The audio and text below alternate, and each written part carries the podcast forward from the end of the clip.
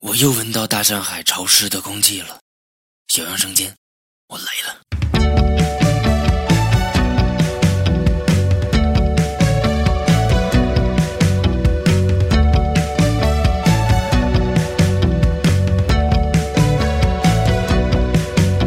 My dear, I'm so sorry that you've got to spend your days alone.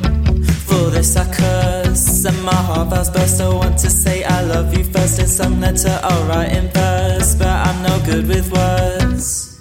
And you should hear the other guys in my department say things like, you know I'm up at six, and I'm out all day just to earn some bucks. Can I relax? Okay, is that too much to ask?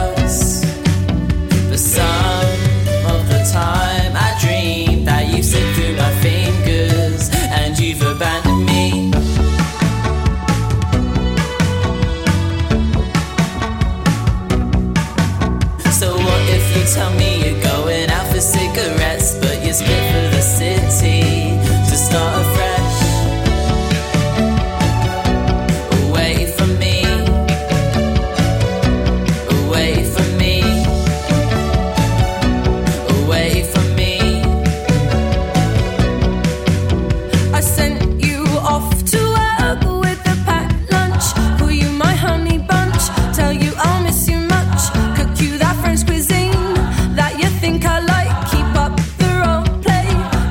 Loving happy wife, but what